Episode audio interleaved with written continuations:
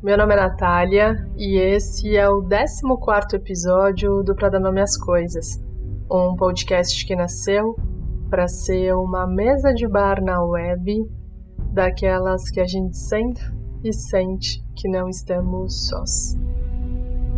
Um lugar em que a gente pode ser do nosso próprio tamanho sem precisar se esticar e nem se espremer.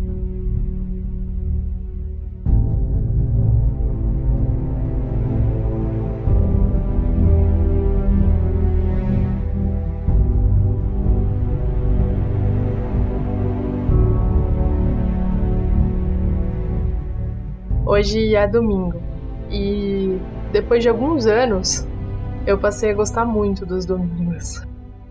Eu gosto da, da calmaria dos domingos, assim. Domingo para mim é um dia em que acho que a tranquilidade escolheu morar, sabe?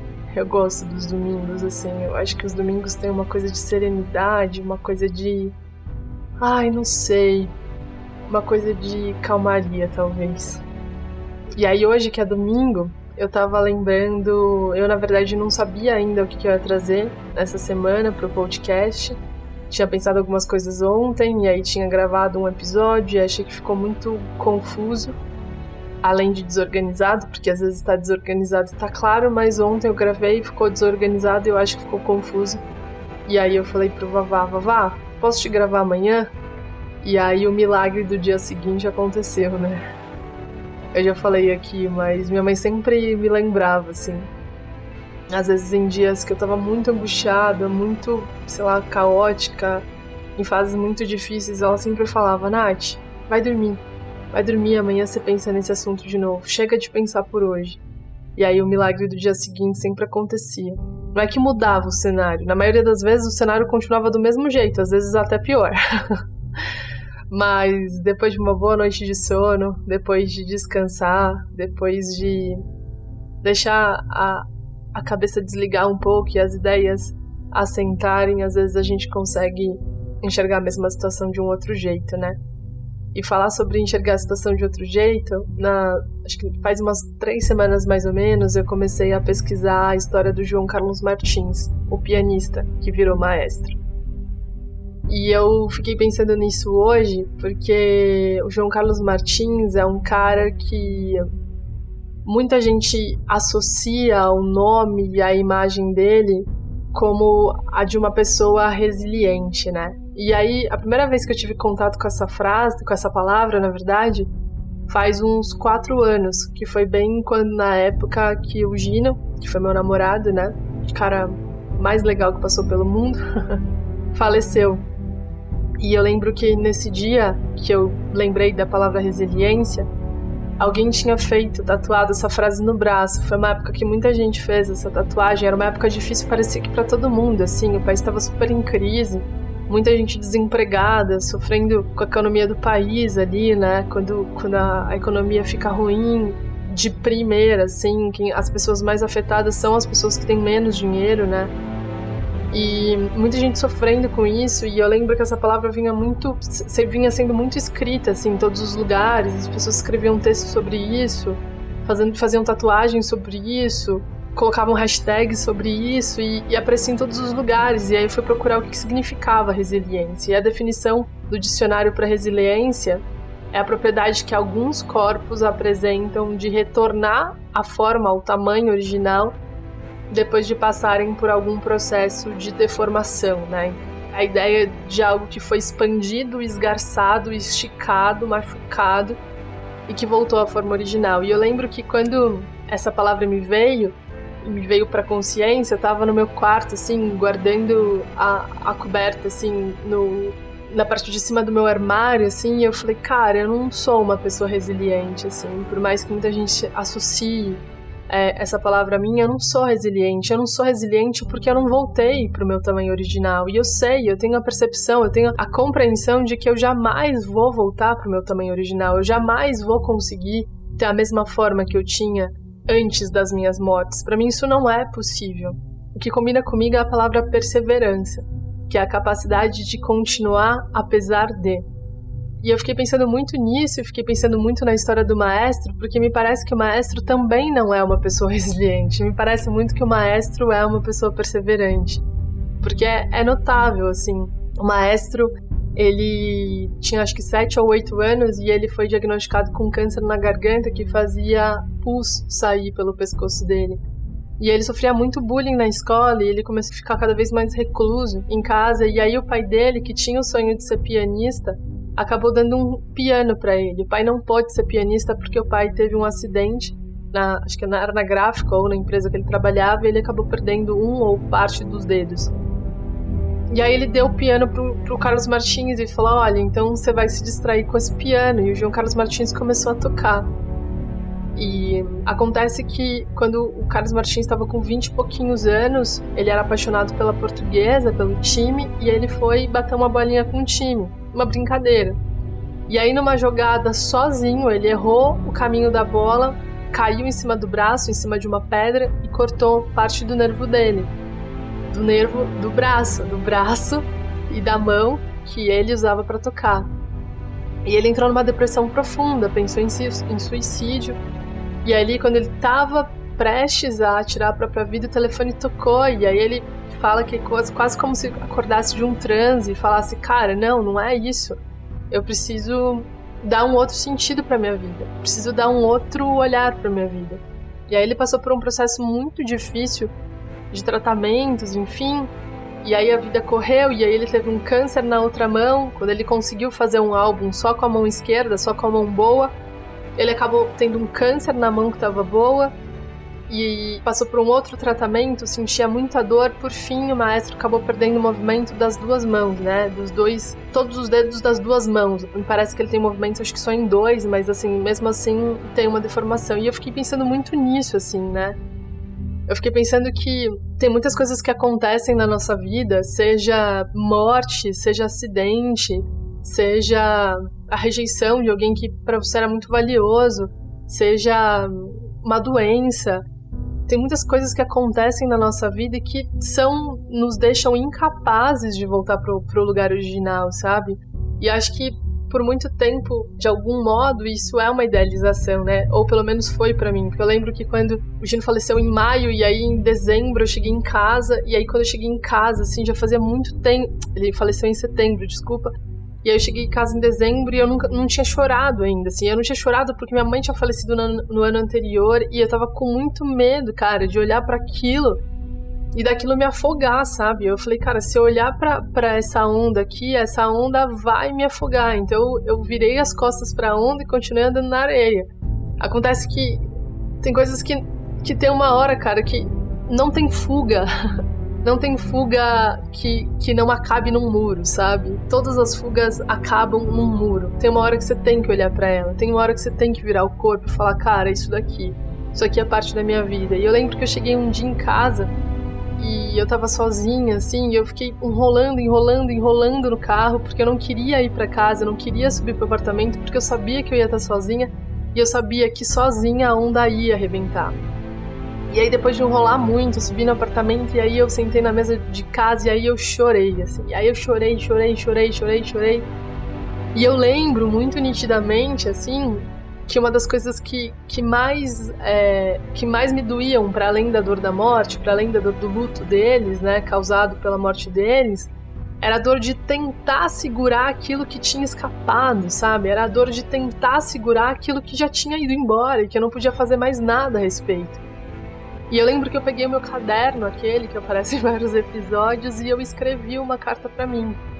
E nessa carta eu, eu escrevi como se eu estivesse escrevendo para uma grande amiga, e eu falava nessa carta para mim, cara, solta, solta isso, solta. Solta os planos que você, que você tinha, solta os planejamentos que você tinha solta os desejos que você tinha, porque esses desejos, esses planos e essas estratégias e esses caminhos não vão mais acontecer desse jeito. Cara, é muito duro isso, assim. É muito duro, mas ao mesmo tempo é muito libertador, porque quando, quando a gente não solta, é, isso ocupa um espaço muito grande. E aí a gente não tem espaço para pensar outras coisas, para pensar coisas novas. E eu lembro que na época a gente tava juntando dinheiro e tal pra, pra comprar um apartamento e tudo mais, e, e eu sou muito da planilha, assim, né? E eu, e eu quando quero uma coisa, eu tendo a focar, assim, e, e eu lembro que fazia, tipo, meses, né, que ele tinha falecido, que isso não ia mais acontecer, não ia mais acontecer do mesmo jeito, e eu ainda continuava, assim, tentando guardar dinheiro como que num processo de negação, né, de que isso vai acontecer de algum modo e tudo mais. E eu lembro que depois daquela carta, e eu escrevi no fim da carta, cara, pega esse dinheiro e vai gastar esse dinheiro, vai dançar, vai se divertir, vai fazer as viagens que você quer fazer. Enfim, o que eu queria dizer, cara, é que naquele momento eu entendi que quando a gente percebe que a vida não vai acontecer sempre do nosso jeito, que a vida não, não vai sempre atender às nossas expectativas, que por mais que a gente lute e se esforce e, e putz, dê tudo da gente para que as coisas aconteçam de, de, determinado modo, às vezes elas não vão acontecer e nem tudo depende da gente, tá tudo certo. Mas quanto mais cedo a gente aprende que a gente pode refazer os planos, que a gente pode refazer os caminhos, que a gente pode refazer as rotas, mais leve a nossa vida fica, sabe? É, e, eu, sim, e eu falo isso com, com muita tranquilidade porque é uma coisa que para mim foi a minha válvula de escape, sabe?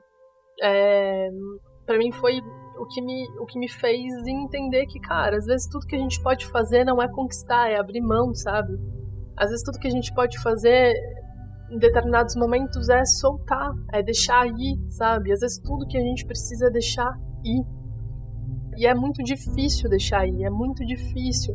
Mas é, é, mais dolorido tentar se segurar em alguns ciclos, tentar se segurar em algumas relações, tentar se segurar em algumas histórias que não cabem mais a gente. É mais difícil, traz mais dor, né? Talvez não seja mais difícil porque há algum conforto nisso, né? Enquanto eu continuasse guardando dinheiro e acreditando que aquele sonho, sei lá, enquanto eu, eu continuasse seguindo a mesma rota que eu estava seguindo antes dele falecer, eu podia continuar acreditando que de algum modo aquilo, por mais fantasioso que fosse, ia acontecer.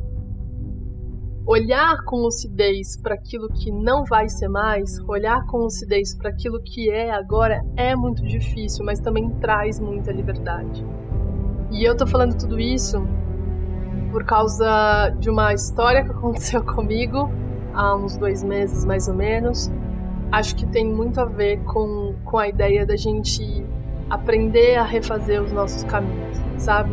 É, aprender a ressignificar as nossas histórias, a entender que, cara, nem sempre as coisas vão acontecer do jeito que a gente gostaria, é, nem sempre a gente vai alcançar os lugares que a gente almejou, sonhou, nem sempre a vida vai correr pro lado que a gente intencionou que ela corresse.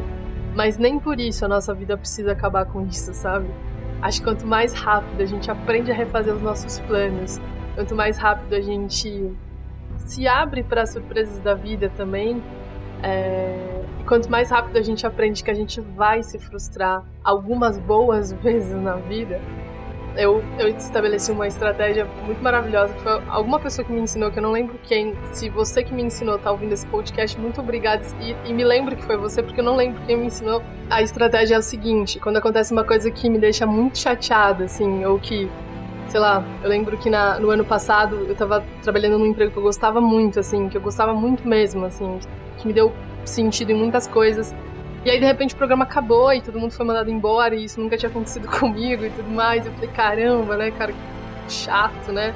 Essa relação de trabalho, que preciso trabalhar e tarará. Pra além de pagar os boletos, né? Trabalhar pra mim me dá muito significado e tal.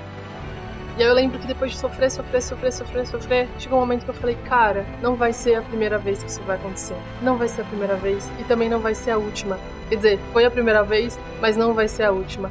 Vai acontecer outras vezes. Vai acontecer de novo. E quanto mais rápido eu, eu, eu descobri que isso vai acontecer e que eu não sou privilegiada, cara, não sou privilegiada por sofrer, não sou privilegiada porque às vezes as coisas dão errado para mim. Eu sou parte de uma humanidade que, cara, que sofre, que, que tropeça, que cai, que levanta de novo. E a minha responsabilidade dar uma resposta positiva para a vida não porque a vida me pede isso, mas porque a minha felicidade é minha responsabilidade. Eu lembro que na época em que tudo aconteceu e que, que eu fiz ali alguns projetos para tentar lidar com a minha dor, assim, era foi só por isso, assim. É, muitas pessoas falam, nossa, mas você é muito iluminada, nossa, mas que, que incrível, você fez algo que, que foi muito para além do que qualquer pessoa poderia fazer. E aí eu sempre dizia, cara, eu só fiz isso porque eu precisava me curar. Então, é, eu só fiz isso porque eu precisava me sarar. E eu fico muito feliz que isso tenha ajudado outras pessoas. Mas naquele momento eu só tomei uma atitude porque eu sabia, eu tinha sacado que independentemente do que a vida fizesse comigo, a minha felicidade era minha responsabilidade. Então eu ia ter que fazer o que tivesse ali ao meu alcance. Isso não quer dizer atravessar uma parede de, parede de concreto falando, ah, é possível atravessar essa parede. É reconhecer o limite. Aqui há uma parede de concreto. Eu não posso atravessar pela parede de concreto. O que, que eu posso fazer então? Eu posso, de repente, usar a porta? Eu posso, então, considerar que isso é uma parede e aprender a lidar com essa parede? O que, que eu posso fazer? Acho que o autoconhecimento também traz isso, né? Qual que é a nossa responsabilidade em cada coisa que existe, né? Porque às vezes você não é responsável pela dor que te causaram, não é responsável pela doença que te chegou, pelo diagnóstico que você abriu, pela pessoa que foi embora, pela pessoa que foi desleal com você, mas o que você faz a partir disso, né? Dentro das suas possibilidades. Às vezes o que você pode fazer é falar, cara, deixa ir, né? Então pode ir. Vá, vá, vá porque é teu papel ir e o meu papel é me refazer a partir disso. E lembrando que todo processo de cura é processo, não é acontecimento, é um dia de cada vez. Então, embora hoje eu fale de tudo isso com muita tranquilidade e, e reconheça que houve coisas muito importantes nesse processo de dor e que, inclusive, eu agradeço, de verdade agradeço. Não é o que eu gostaria de ter vivido, mas uma vez tendo vivido, é, me fez muito maior. Eu friso e, e com muito respeito à minha história, com muito respeito à sua história, eu lembro é, todo processo de cura é processo, é caminho, é travessia, não é acontecimento. É um dia de cada vez e às vezes a gente anda 58 dias. E aí no 59 a gente acorda e fala, cara, eu voltei 110. É assim mesmo. Essa é a boa notícia, que é assim mesmo. E é assim mesmo para todo mundo. A dor e a alegria estão na vida, estão no viver, como diz o Billy Fomin, e quanto mais a gente aprende, quanto mais rápido a gente aprende a refazer os planos, sendo generosa com nossos caminhos, generoso com nossos caminhos e paciente com os nossos processos e aceitando aquilo que precisa ainda maturar, acho que mais leve a gente vive. é, bom, essa introdução gigantesca foi para falar sobre um, o trunfo que a gente tem na manga de, de olhar para alguns caminhos que não deram certo para algumas imprevisibilidades da vida que às vezes assolam o nosso caminho e dá uma outra resposta, é, a resposta possível, né? A resposta que muitas vezes não transforma o cenário, não transforma a paisagem, mas transforma o nosso olhar para o cenário e o nosso olhar para a paisagem. E eu costumo achar que quando a gente tem um olhar transformado, a gente acaba transformando tudo. Boa audição.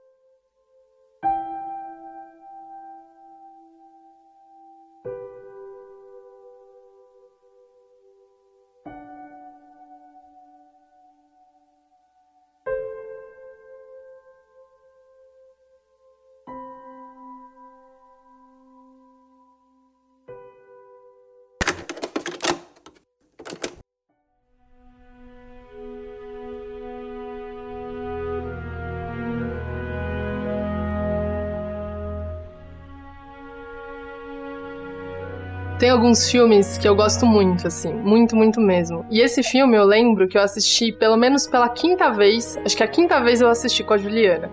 A gente estava em casa, ela sentou no meu sofá, de um lado, eu sentei do outro, uma pipoca e um brigadeiro de panela no meio, e a gente assistiu esse filme. Tem várias partes, vários trechos desse filme que eu gosto muito, mas a abertura para mim, em especial, ela me toca num lugar muito fundo. Eu lembro que depois eu e a Juliana a gente comentou disso. Disso que é tão verdadeiro, disso que é tão da existência humana. Diz que independe de onde você mora. Não, não, importa se você mora no Japão, se você nasceu na Índia ou se você é brasileiro desde criancinha. Tem algumas questões que são universais, né? Não importa muito qual língua você fala ou se você come pão com manteiga de manhã ou bacon. Tem coisas tipo sentimentos que não importa em que lugar do mundo você esteja, eles batem no nosso peito do mesmo jeito. É isso que fala na abertura do Comer, Rezar e Amar. A Liz, que é a personagem principal, ela conta a história da Débora. A Débora é uma psicóloga que é amiga dela e que foi convidada para ser psicóloga num campo de refugiados. E essa Débora, que era super profissional e experiente há muitos e muitos anos, disse que ia, mas falou para Liz que estava morrendo de medo. Cara, eu tô morrendo de medo porque essas pessoas sofreram o pior que um ser humano pode sofrer.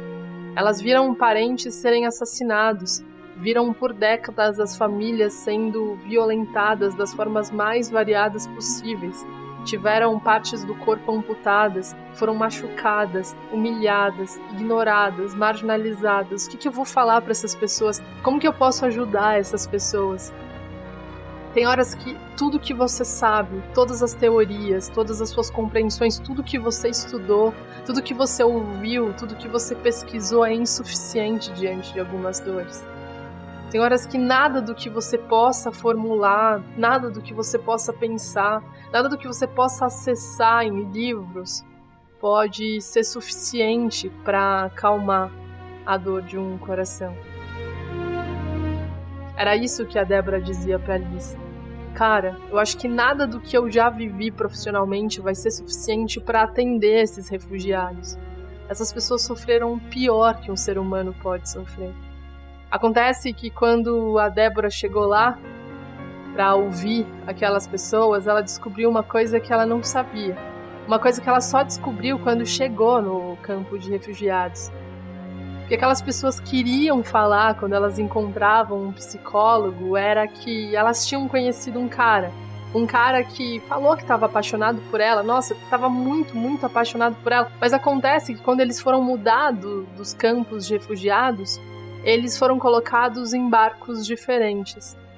E ela, quando desceu do barco, ficou esperando ele ali desembarcar o amor da vida dela, o amor da vida dela que ela tinha conhecido no campo de refugiados.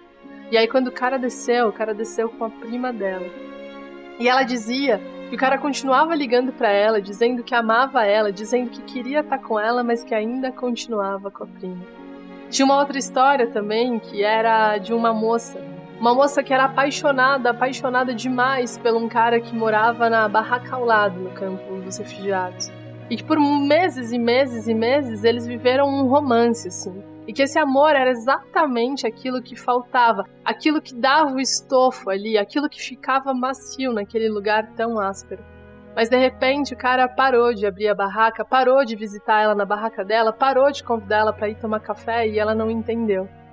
Aquelas pessoas que foram violentadas, humilhadas, aquelas pessoas que tiveram o pior do sofrimento, que viveram o pior do sofrimento humano, quando encontraram a Débora, a Débora dizia: tudo que elas queriam dizer era sobre amor. A Liz diz que, coletivamente, como espécie, é essa a nossa paisagem emocional. E ela conta que uma vez conheceu uma velha senhora que tinha quase 100 anos de idade e ela disse: só existem dois assuntos, dois assuntos pelos quais os seres humanos brigam em toda a história: quanto você me ama e quem é o chefe.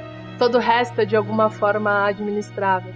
Alice diz que essa senhora dizia que essas duas questões, o amor e o controle, são a perdição de todos nós.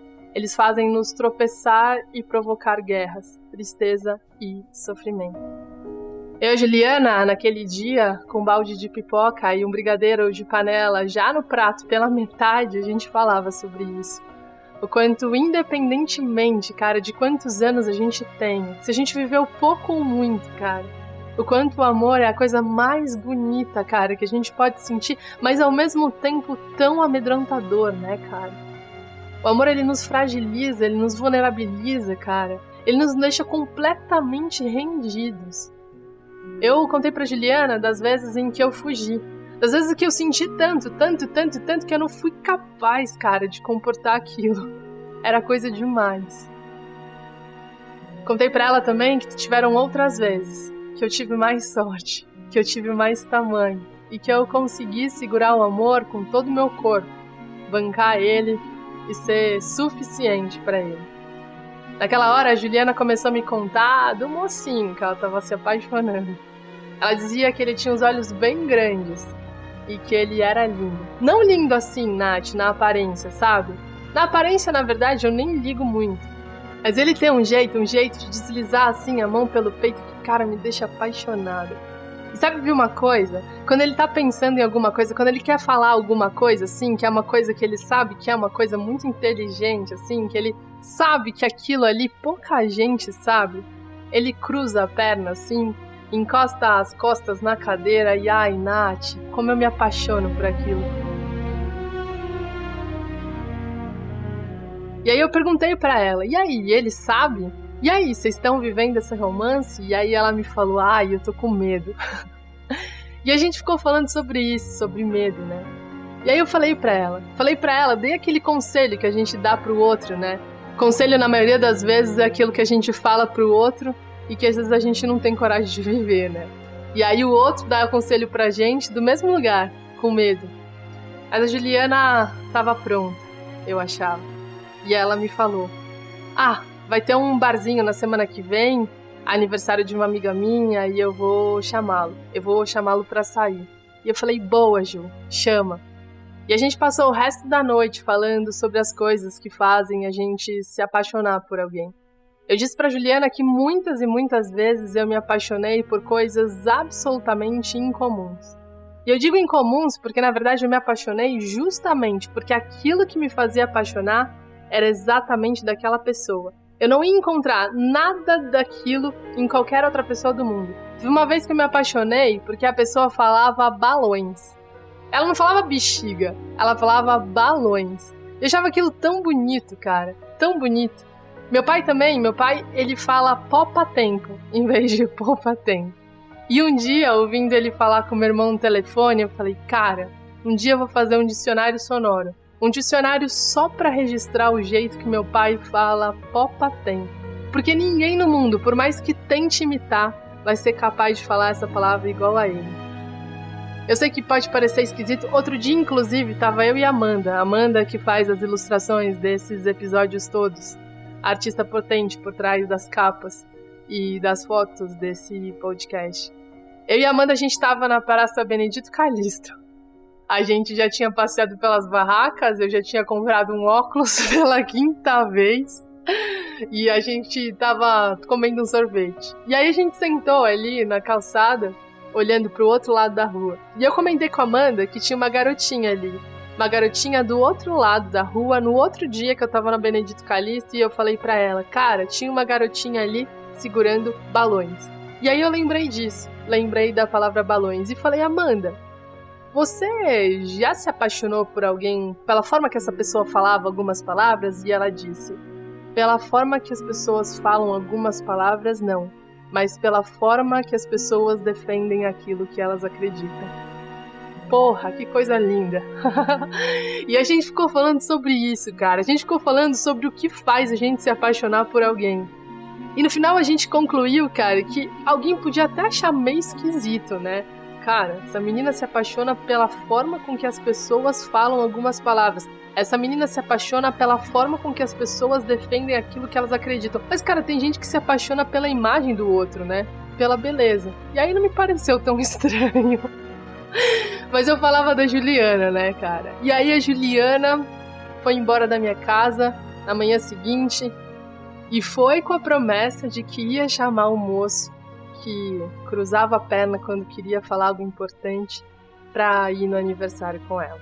E ela foi ela foi e ela disse que o primeiro encontro foi maravilhoso, assim, que ele foi, que ele ficou com ela no aniversário, que eles trocaram muita ideia, que foi muito divertido, que foi muito legal, mas que no final não rolou nenhum beijinho. Será que é estranho isso, amiga? Será que é assim mesmo? E eu falei pra Juliana que eu achava que sim, assim, porque eu já tinha saído com pessoas assim, tipo, quatro vezes e o primeiro beijo rolou no quinto encontro, assim.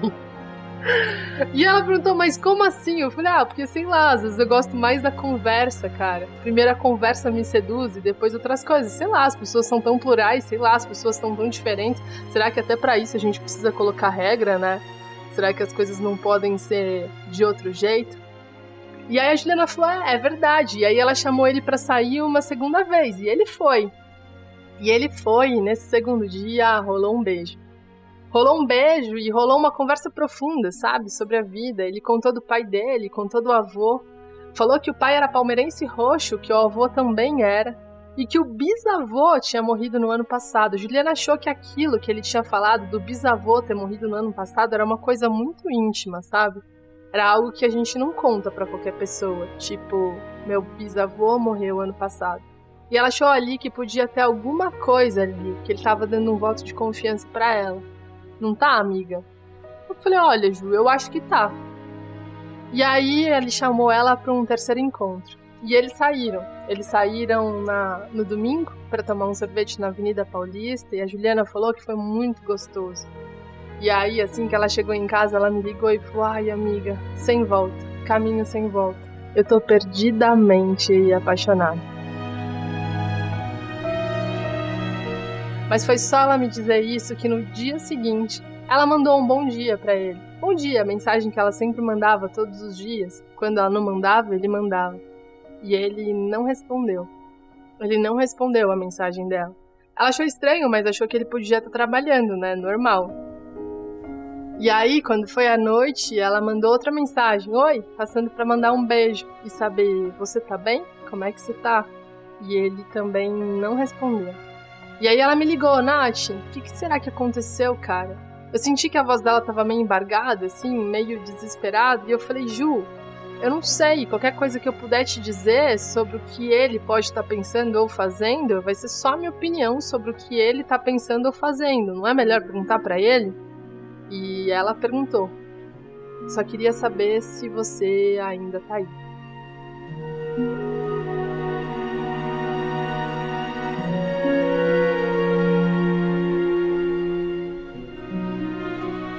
E aí que no silêncio cabe muita fantasia, né? A gente pensa muita coisa quando o outro não diz. No silêncio a gente constrói as nossas próprias certezas, as nossas próprias convicções, as nossas próprias narrativas. E a Ju pensou que podia estar acontecendo alguma coisa que tivesse impedido aquele cara que parecia tão confiante, tão apaixonado, tão confidente do, da morte do bisavô para que ele de repente sumisse, para que ele de repente não falasse nada, para que de repente ele não respondesse a mensagem no celular. E aí que na semana seguinte eu tava em casa e não tava afim de sair. E a Ju me ligou e eu falei: "Vem pra cá, vamos ver outro filme". Assim que eu abri a porta, a primeira coisa que ela me perguntou foi: "E se ele não responder, amiga? E se ele não me responder?"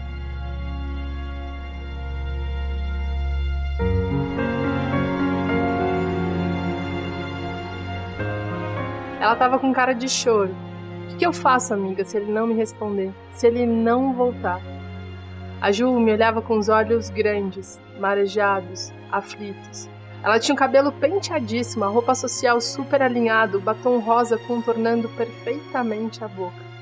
E ela foi entrando na minha sala, tirando os sapatos, a blusa de frio, arrancando a presilha do cabelo, jogando a bolsa e todo o resto em cima da mesa. Eu conhecia a Juliana há mais de 20 anos e eu sabia que ela tirava a roupa, que ela se despia do casaco, da bolsa, do sapato e da presilha, numa tentativa de tirar o peso que consumia o corpo dela por dentro. A Juliana estava sofrendo e eu sabia que ela estava sofrendo porque aquela dor, a dor da não resposta, nossa, eu já tinha sofrido várias vezes. Jogada no meu sofá, afundada entre as almofadas, cobrindo a cabeça com um edredom, a Ju parecia uma criança, mas ela não era. A Ju era forte, inteligente, criativa, bem-sucedida, bem-humorada, ela sempre foi um mulherão. Um poço de energia boa, de conversas profundas, de risadas contagiantes. A Ju era a companhia perfeita para o café no fim da tarde, para balada no fim da noite e para aquele filme francês no domingo de manhã. É leve, otimista, espiritualizada, mas ali, tentando abafar o choro, com a almofada de renda na cara, ela se dissolvia.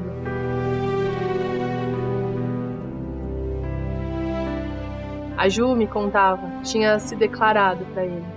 Tinha feito uma declaração de amor cheia de certeza. E o que ela tinha recebido de volta foi uma demora ensurdecedora e injustificável. E ela estava com o coração aos pedaços e aos pulos a cada mensagem nova que não era dele há dias. Eu não sabia muito bem o que dizer para Ju. É muito difícil dizer qualquer coisa quando a gente percebe que o caminho desmoronou. Não tem palavra que dê conta. Não tem teoria, não tem regra, não tem nada que a gente leu, viveu ou absorveu que pode esticar o caminho no pé de alguém que sente que o chão acabou. Naquele momento, tudo que a gente pode fazer é escutar. Então eu voltei da cozinha com uma meia xícara de chá de melissa que eu tinha acabado de tomar e falei: Ju, levanta. Ela nem se mexia. Ju, levanta, agora, vai. E dei o chá para ela. O rosto dela era uma mistura de rímel derretido com batom borrado.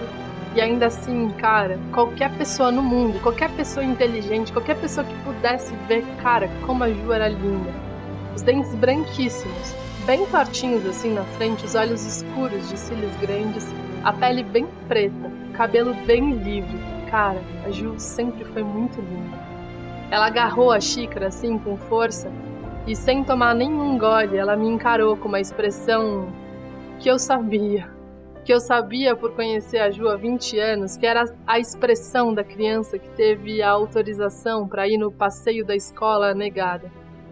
Ela me perguntava com a testa franzida: O que, que eu faço se ele não me responder, Nath? O que, que eu faço? E ali, naquele momento de pergunta, de aflição, de angústia, eu me vi dizendo para ela o que eu me vi dizendo para mim um dia. Naquele dia, naquele dia que era a Ju me recebendo na casa dela, que era a Ju me dizendo: "Calma, amiga, calma". E eu chorando, meu coração partido aos 15 anos. O Jair parecia, eu jurava que o Jair era apaixonado por mim, cara. Eu jurava, mas não era ele era apaixonado pela menina que sentava do meu lado. Isso quer dizer que toda vez que ele olhava para trás, era para ela que ele estava olhando, não para mim. E naquele ímpeto de coragem, naquele esforço, naquela vontade de rasgar todas as barreiras que estavam dentro do meu peito, naquele segundo de lucidez loucura, eu disse: Jair, você é muito bonito. Vamos namorar? E o Jair tirou o brinco que usava na orelha, na minha frente colocou no dedo e falou: Eu já namoro. O Jair foi bem perverso para me dar um fora. E no dia seguinte ele estava ficando com a menina que sentava do meu lado. A Ju, a Ju, que era minha amiga na época, já na época, me disse que não era para eu ligar, que tudo bem já eu não gostar de mim, que ele nem era tão bonito, que ele nem era tão legal assim, que a gente podia jogar queimada ainda. E que logo logo eu nem ia mais lembrar disso. O conselho que a Ju me deu aos 15 era quase o mesmo conselho que eu dava para ela agora, 20 anos depois. O que eu disse para ela, eu disse pro meu coração partido aos 15, de um jeito mais simples, e várias vezes outras depois disso. O que eu disse para ela foi: se ele não te responder, amiga, você ainda tem todas as viagens que quer fazer, tem todos os amores que ainda vai viver, tem todos os cafés que vai tomar enquanto lê um livro, tem todos os novos lugares para descobrir sem querer enquanto corre de manhã. Tem as padarias por onde você adora passear e as senhoras de cabelo branquinho que você adora sentar porque lembram a sua avó. As janelas das ruas, das casas, das pessoas, os abraços dos seus amigos, o meu. Tem as várias baladas que a gente pode entrar de batom vermelho às 23 e sair às 6 segurando o sapato na mão com o pé preto. Tem todos os vários primeiros encontros, os vários primeiros empregos e os nunca fiz para fazer. Alguns, verdade, serão horríveis, cara, sério, a gente sabe. Mas tudo bem, porque terão outros. outros primeiros encontros, outros dias, outros caminhos e outros não, Ju. Vai dar muito errado várias outras vezes e não vai ser a primeira vez que alguém não vai te responder. Mas vão ter outros medos para vencer, Ju. Outras conquistas para celebrar, outras coisas para aprender. E assuntos interessantes também para mergulhar, cara. Nossa, isso tem demais. E uma lista de filmes, de livros, de parques para você riscar item por item. Tem a pipoca do cinema e a coca geladinha que você adora. E também tem a chance de acontecer de novo aquilo que já aconteceu uma vez, que é você olhar para o desconhecido e falar: Cara, você gostou do filme? Ele rir de volta e falar: Cara, gostei, mas vamos ver um junto agora? Tem eu dizendo, amiga, você é loucamente engraçado. E o nosso brigadeiro de panela queimando no fundo. Tem aquele novo corte de cabelo para você experimentar. Lembra da ideia de pintar as pontas de rosa? Então, tem isso também. Tem as piadas do seu pai, tem a torcida dele, o amor dele, tem o carinho da sua família. Tem a sua mãe que ainda te fala tão alto. Tem as memórias da sua vida tão bem vivida até agora. Se ele não te responder, amiga, tem ainda um mundo carregado, escancarado entupido de possibilidades. Eu sei que o amor é raro, eu sei que o amor a gente não encontra sempre. Mas não existe só um tipo de amor. Existe o amor de gente, mas existe o amor dos acontecimentos, das descobertas da vida. E existe o seu próprio amor. Esse você pode encontrar fazendo coisas que são suas, que te dão prazer, que você gosta. Se ele não te responder, se ele não te quiser, tem ainda você. E você pode se querer. Você pode se querer apesar dele não te querer. E pode se querer mesmo ele não te querendo. E pode, inclusive, saber que tá tudo bem algumas pessoas não te querer. Porque teve gente também que você não quis, Ju. Tem também. Se ele não te responder, tem tudo que você tem e que é seu e que não precisa desse alguém para acontecer.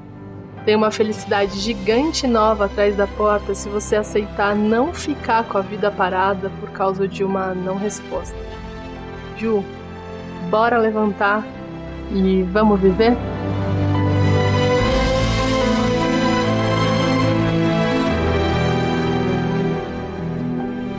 Alguns caminhos não vão terminar nos mirantes que a gente planejou. Algumas estradas não vão nos levar para o coração de algumas pessoas que a gente tanto queria ocupar. Algumas respostas não vão trazer outras respostas no tom que a gente gostaria, do jeito que a gente gostaria. Alguns mapas, mesmo que a gente tenha estudado tantas e tantas e tantas vezes, não vão nos levar para algumas chegadas. Mas talvez em todos os caminhos a gente possa aproveitar a travessia e para além do lugar da chegada, e para além dos mirantes, e para além dos lugares é, dos quais a gente traça um caminho para chegar a um destino, a gente pode se considerar o destino. E considerar que a vida é esse emaranhado, é esse lugar em que a gente chega e que a gente parte, que a gente ganha e que a gente perde. E que, embora não dê para ser feliz todos os dias, dá para crescer quando não for o dia da alegria. Que a gente perca o medo da vida, o medo de, de viver com tudo que é a vida. Que a gente faça as pazes o mais rápido possível com ela. Que a gente aceite que ela não vai acontecer do modo que a gente gostaria sempre e porque não vai acontecer do modo que a gente gostaria sempre. A gente vai ser muito mais feliz do que esperava também, muitas vezes.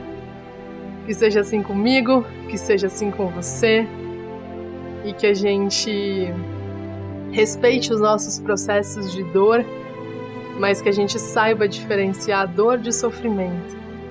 Dor é aquilo que dói porque machucou e porque leva tempo para cicatrizar.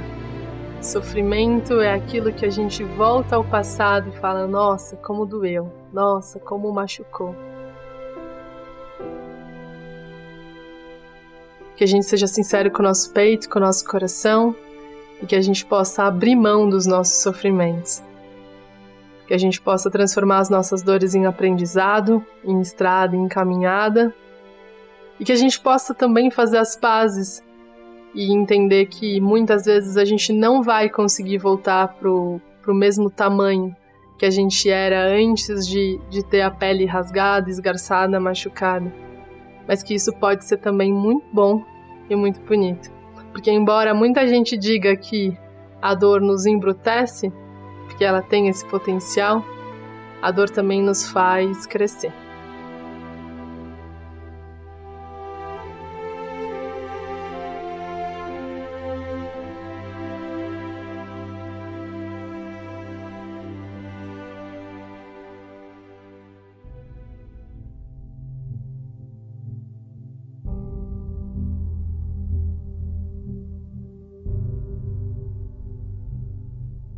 Ah, eu encontrei a Ju na semana passada.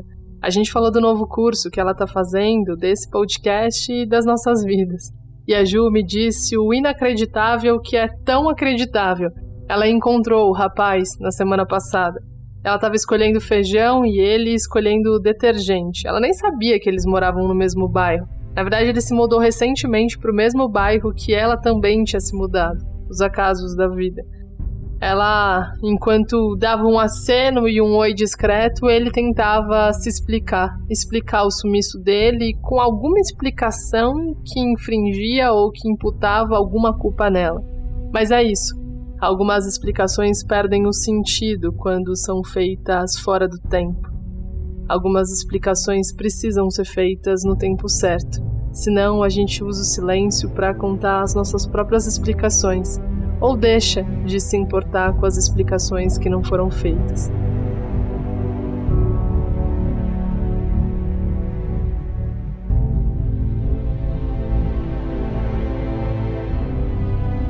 A gente já se preparava para seguir para o cinema quando a Ju disse que só queria pensar agora nessas coisas dos astros.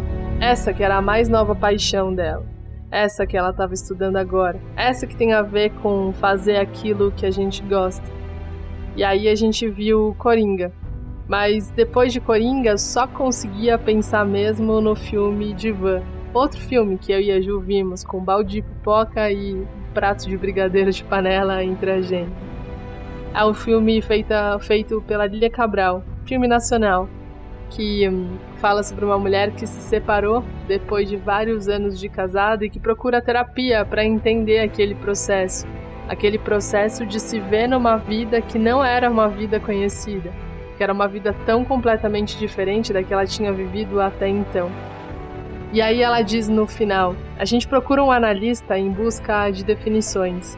E depois de quase três anos juntos, você descobre que não há definição. Vida é falta de definição. É transitória mesmo. Agora eu entendi. Não tem a portinha certa. Não tem o mapa da mina. O mapa muda a toda hora. A mina pode explodir a qualquer hora e a qualquer lugar. Não é assim? Então eu entendi que tudo que eu preciso é conviver bem com meu desalinho, com a minha inconstância e com as surpresas que a vida traz. No fim, acho que é isso. No fim, acho que importa é o quanto a gente se importa em refazer os nossos caminhos. Os caminhos nem sempre vão levar para os mesmos destinos, nem sempre vão nos fazer chegar nos lugares que a gente tanto planejou. Há muitas coisas que pesam na nossa estrada e que nos desviam do nosso caminho e que nos levam para longe realmente daqueles lugares que a gente queria chegar. Mas eu acho que no meio de todo e qualquer trajeto, mesmo diante da frustração da vida não acontecer do modo que a gente imaginou, seja porque parte dessa vida imaginada dependia da vida de uma outra pessoa que não está mais em vida, seja porque parte dessa vida imaginada dependia de um emprego, de uma profissão, de um reconhecimento profissional que não aconteceram. Eu acho que o que importa realmente não é o que a vida pode nos oferecer, mas o que a gente pode fazer a partir daquilo que a vida nos ofereceu. É importante que a gente escolha os nossos caminhos, por quais caminhos a gente quer trilhar, por quais caminhos a gente quer andar na vida. Mas que é muito importante também a gente se lembrar que, embora a gente tenha caminhos prioritários, a gente tenha caminhos preferidos e a gente tenha caminhos que a gente gostaria muito que fossem aqueles caminhos, é muito importante a gente lembrar e considerar e consultar o nosso coração e pedir para que ele nos guie, nos mostre que não é porque um caminho para nós é verdadeiro que ele precisa ser o único. Então é isso, gente. Até semana que vem. E semana que vem, vamos de polenta? Cara, a gente tá comendo batata frita nas últimas cinco semanas, vai. Só, só a semana que vem a gente pode ir de polenta? Com um queijinho ralado em cima? Bora? Fechou então. Até semana que vem.